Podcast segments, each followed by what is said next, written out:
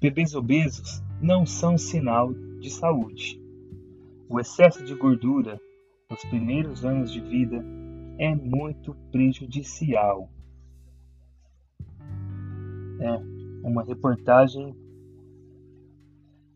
da revista Guia Ajude Seu Filho a Emagrecer.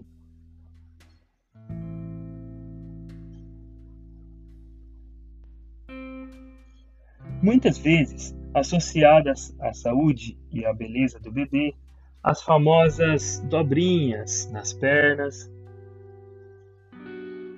e nos braços são celebradas por papais, mamães e vovós do mundo todo. Mas você sabia que esta característica pode ser sinal de obesidade? Por isso, é fundamental que os bebês sejam acompanhados periodicamente pelo pediatra, que a cada consulta verificará se a relação entre peso, altura e idade está adequada. A obesidade é uma doença crônica e a prevenção de seu desenvolvimento é muito mais eficaz de é o modo mais eficaz de controle. Todos os esforços devem ser feitos para prevenir a sua evolução em crianças, pois, quanto mais cedo o acometimento, mais difícil é a reversão e maiores são as chances de persistência do quadro e de complicações ainda na infância, comenta a doutora Karina Ferrando, endocrinologista pediátrica do Hospital Rios d'Or, no Rio de Janeiro.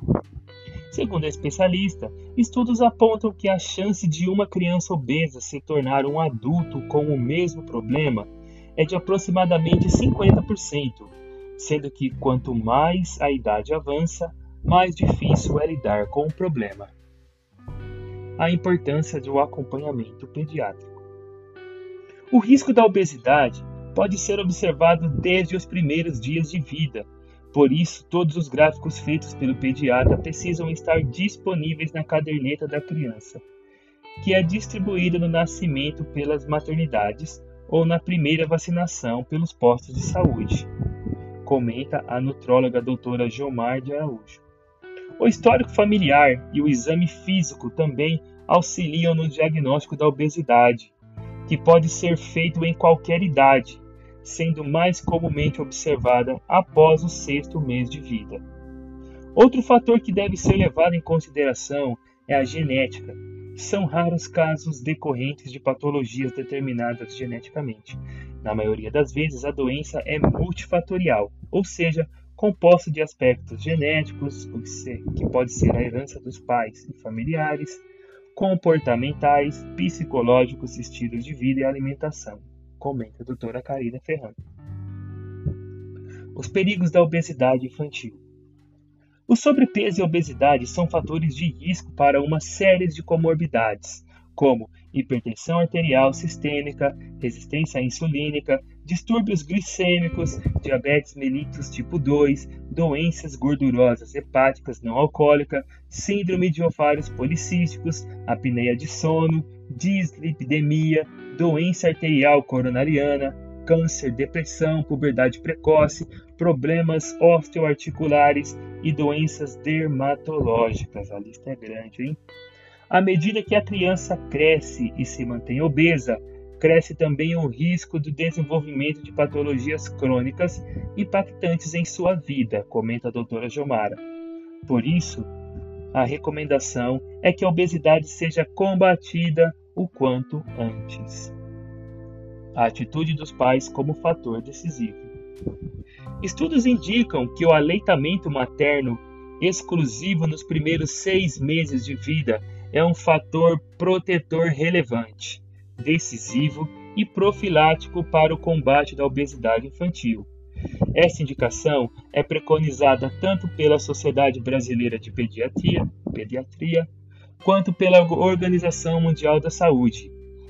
A quantidade de leite é regulada pelo bebê e é ele quem determina quando e quanto ingerir.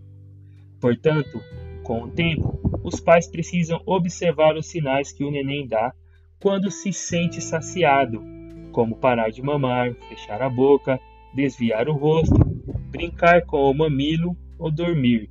Evitando forçá-lo a comer mais do que o desejado.